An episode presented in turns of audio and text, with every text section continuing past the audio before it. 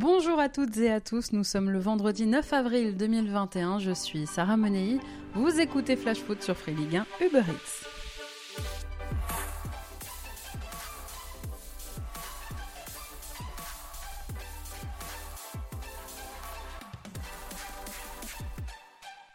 Le sprint final est lancé. La dernière journée de Ligue 1 a rabattu les cartes, surtout en haut de tableau.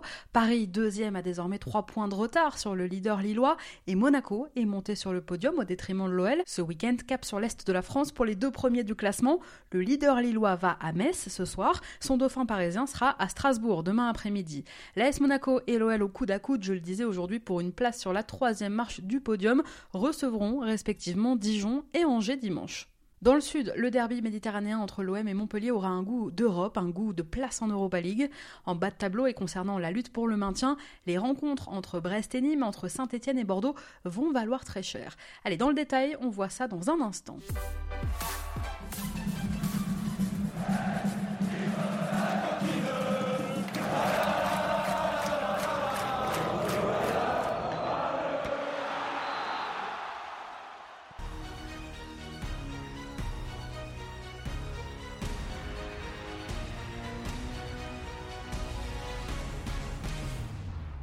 La 32e journée s'ouvre donc ce soir avec un choc entre Metz et Lille. Trois jours après son élimination de justesse en huitième de finale de Coupe de France à Monaco mardi, le FC Metz va donc disputer cette semaine un troisième match. Metz qui connaît un coup d'arrêt depuis quelques semaines et qui ne gagne plus. En Ligue 1, les Messins n'ont plus gagné depuis fin février. À Bordeaux, ça fait quatre matchs sans succès et un seul petit point pris. Les Grenats voient la qualification européenne leur échapper. Ils sont 9e aujourd'hui au classement à 7 points de la cinquième place. Lille, de son côté, une semaine après sa victoire sur la pelouse du Paris Saint-Germain le week-end dernier, a repris la tête du championnat. Les Dogs vont avoir à cœur de capitaliser sur leur succès face à Paris et surtout de prendre 3 points pour rester en tête. Pour le moment, Lille est l'équipe du championnat qui a perdu le moins de matchs cette saison, seulement 3. Lille dispose en plus de la meilleure défense de Ligue 1 avec seulement 19 buts encaissés, dont 9 en déplacement.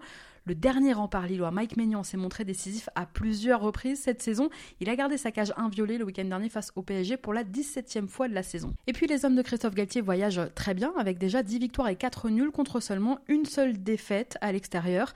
Mais attention, historiquement, le FCMS réussit plutôt bien sur ses terres face au LOSC avec 29 victoires et 13 nuls contre seulement 10 défaites. Ce soir donc les Grenats pourraient bien jouer un mauvais tour aux Lillois. Côté compo, les Dogs seront privés de leur attaquant canadien Jonathan David qui s'est blessé le week-end dernier au Parc des Princes. Jérémy Pied et Youssouf Yazic sont eux aussi forfaits. L'un est blessé, l'autre est positif au Covid. Exclu le week-end dernier à Paris, Thiago Diallo est suspendu. En revanche, Christophe Galtier réintègre Zeka, écarté pour motif disciplinaire la semaine dernière. Il récupère aussi Galtier Zeki Çelik, sorti de l'isolement après avoir contracté le Covid pendant la trêve. Le défenseur turc fait son retour. Metz, de son côté, se présentera contre Lille avec le même groupe qu'à Monaco en début de semaine, à une exception près. De retour de suspension, le capitaine des Grenades, John Boy, fait son retour. Pour le reste, les indisponibilités restent nombreuses. L'attaquant Ibrahim Anian, absent depuis octobre, a eu l'autorisation de reprendre avec un préparateur physique avant de retrouver le groupe. Le Sénégalais peut donc espérer réapparaître peut-être pour les dernières journées. Pareil pour Kevin Endoram, qui a rechuté. Il a ressenti une douleur à la cuisse lors de son grand retour samedi dernier à Monaco en Ligue 1. Il devrait reprendre le 19 avril. Pareil pour Opa. En revanche, la saison des milieux, Vincent Pajot et Warren Chimbembe est terminée. Enfin, le deuxième gardien messin, Marc-Aurel Caillard, positif au, Covid en début de semaine, est forfait. Mais le titulaire au poste, Alexandre Oukidja, suspendu pendant 4 matchs, a fait son retour en coupe contre Monaco mardi. Il va reprendre sa place en Ligue 1 ce week-end. Un retour qui peut faire du bien aux Messins, puisque lors des trois derniers matchs de championnat que les Grenats ont disputés en son absence, eh bien, ils ont encaissé quand même 9 buts. Metz-Lille, coup d'envoi ce soir 21h. On jette un coup d'œil aux autres rencontres du week-end et on commence par un match de demain à 17h à Lameno. Strasbourg reçoit le Paris Saint-Germain. Le PSG qui en plein quart de finale européen doit se remettre la tête à la Ligue 1 trois jours après son grand succès sur la pelouse du Bayern Munich et trois jours avant le match retour au Parc des Princes. Paris, aujourd'hui à trois points du leader lillois en championnat, ne doit pas lâcher des points au risque de voir les Dogs prendre le large dans la course au titre. Strasbourg, de son côté 13e au classement, sort d'une victoire glanée 3 buts à 2 le week-end dernier face aux Girondins de Bordeaux. On jette un œil au compo, probable aux blessés, surtout toujours beaucoup d'absents ce week-end côté parisien. Le 11 aligné par Mauricio Pochettino mercredi soir à Munich pourrait évoluer ce week-end dans l'optique évidemment de faire souffler quelques cadres avant le retour mardi prochain.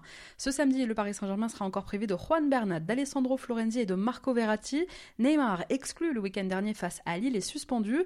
Face à Strasbourg, demain, on a de faibles chances aussi de voir Levin Kurzava et Mauro Icardi toujours blessés.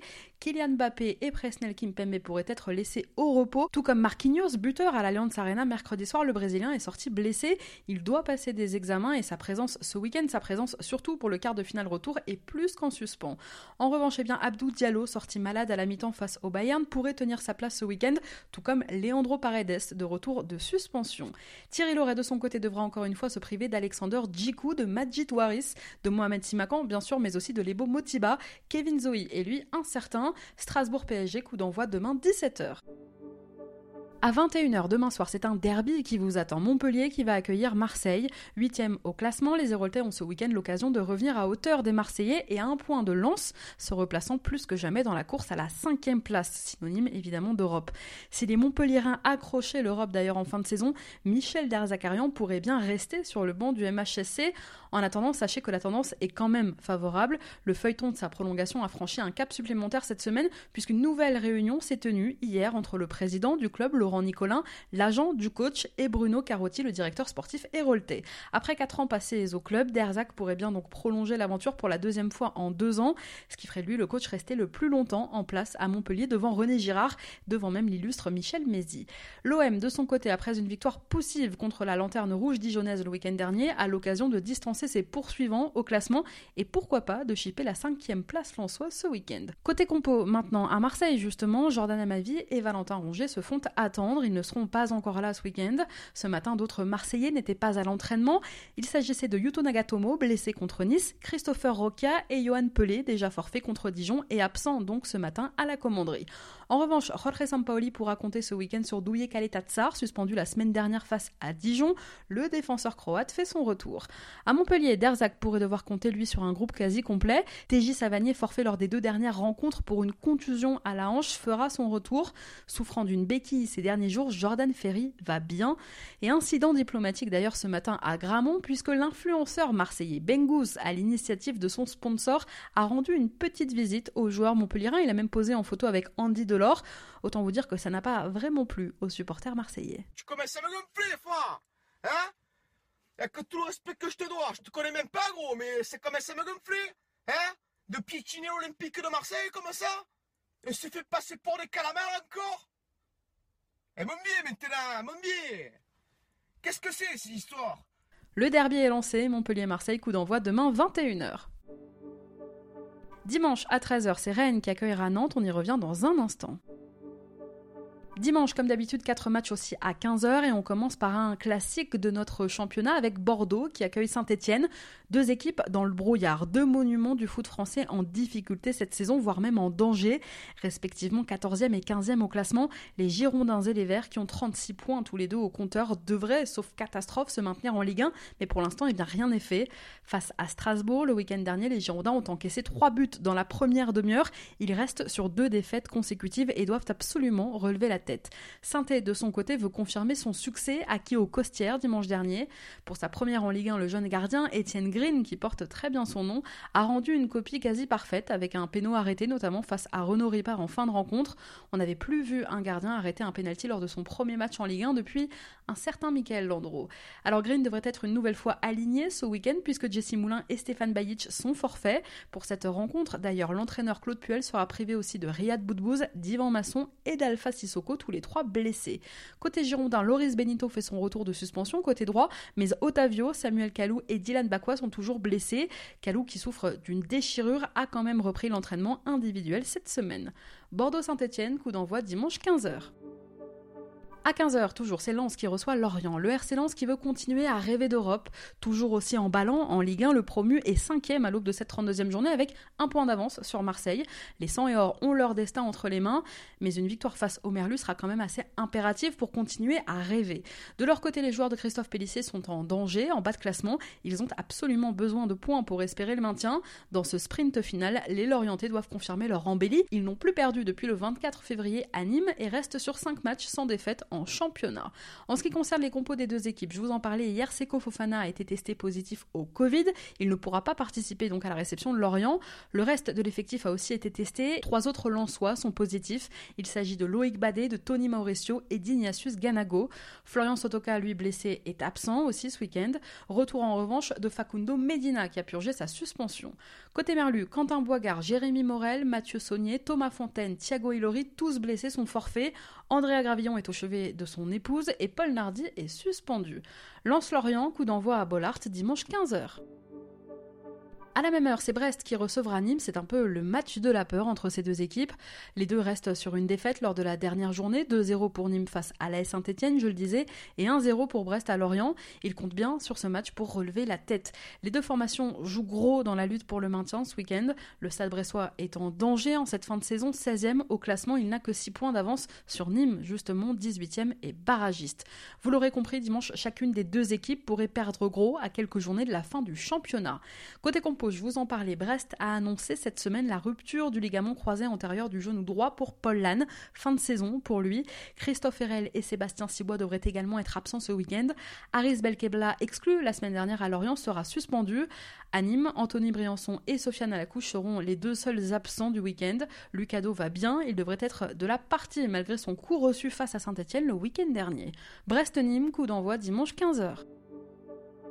Et enfin, dernier match de 15h, c'est Nice qui va recevoir le stade de Reims. Une rencontre de milieu de tableau à l'Alliance entre les Niçois 10e et les Rémois 12e. Nice reste sur une série de 5 matchs sans défaite en Ligue 1 et pourrait se rapprocher même de la 6e place en cas de victoire ce week-end.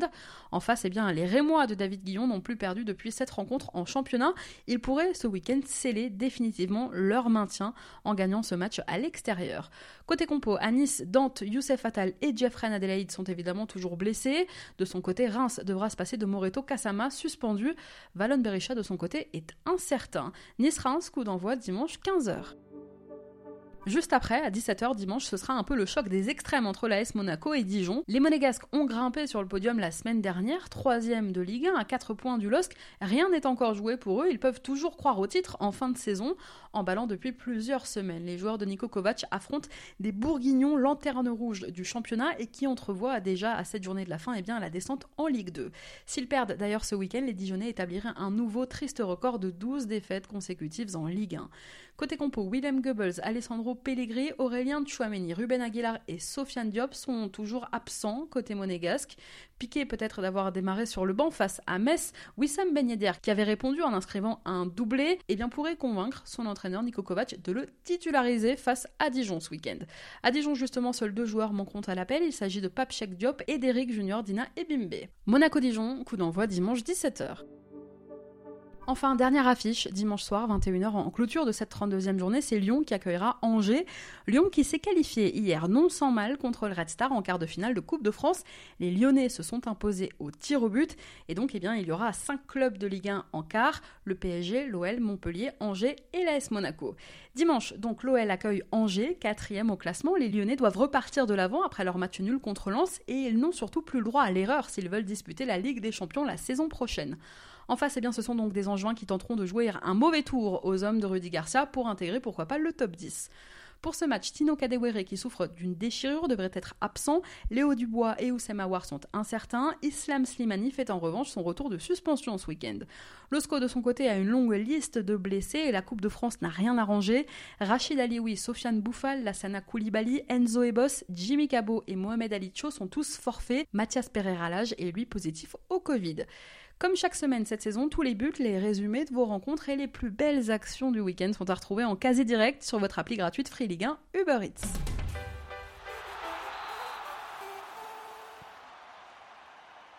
Chaque semaine dans Flash Foot, je vous conseille une affiche que vous ne devriez manquer sous aucun prétexte. Et ce week-end, je vous propose Rennes-Nantes dimanche à 15h. Alors pourquoi? Parce que c'est un match à enjeu. Les deux équipes ont des enjeux bien différents, mais pas pour autant moins importants. Les Rennais, 7 doivent absolument gagner pour espérer encore se qualifier pour l'Europa League la saison prochaine et pour essayer donc de terminer 5 Les Nantais, 19e, eux aujourd'hui au classement, doivent absolument l'emporter tout simplement pour espérer sortir de la zone rouge. Ils sont en danger, les Canaries. Il leur reste 7 matchs pour se sauver. Parce qu'il y aurait eu justement une prise de conscience dans le vestiaire nantais. Le week-end dernier, Nicolas Palois et Antoine Camboiré se sont pris le bec. Et depuis, en croire le coach nantais, eh ça va mieux. Tension, si vous appelez ça des tensions, oui, mais bon, c'est la vie d'un vestiaire. On est aujourd'hui 19e, donc euh, il y a beaucoup de frustration, beaucoup de déception. Et de temps en temps, ça. Et j'aime bien, moi. Ce sont pas des. Vous appelez ça des tensions, moi j'appelle ça un groupe qui vit. Voilà. Et c'est bien que de temps en temps, le temps monte, euh, de temps en temps, ça se frictionne euh, un tout petit peu plus que d'habitude. Euh, voilà. C'est la vie d'un groupe. Hein. Et heureusement, ça veut dire qu'ils ne sont pas contents. Ils sont, il y a des choses qui, qui sortent enfin. C'est bien. Bonne nouvelle. Et oui, on s'est dit les choses, comme on dit dans le milieu. Alors quoi de mieux, finalement, pour se relancer pour les Canaries qu'un derby? D'ailleurs, la question que beaucoup se posent à chaque fois, à chaque saison, est-ce que c'est un derby breton ou pas? Moi, je vous laisse en juger, mais Nantes, c'est quand même en Loire-Atlantique, je dis ça. Parce qu'à Rennes, ça va mieux, ne serait-ce que dans l'état d'esprit depuis l'arrivée de Bruno Genesio sur le banc, les Rennais ont retrouvé un certain allant et surtout une certaine confiance. Pas d'absence majeure à déplorer d'ailleurs pour Bruno Genesio. Ce week-end, seul le Belge Jérémy Doku purge toujours sa suspension. Chez les Canaries, c'est Renaud Edmond touché à une cheville qui est forfait. Rennes-Nantes, coup d'envoi dimanche 15h. J'espère vous avoir convaincu. On en reparle lundi. Merci à tous d'avoir été avec nous. Bon match, bon week-end. C'était Sarah Menei.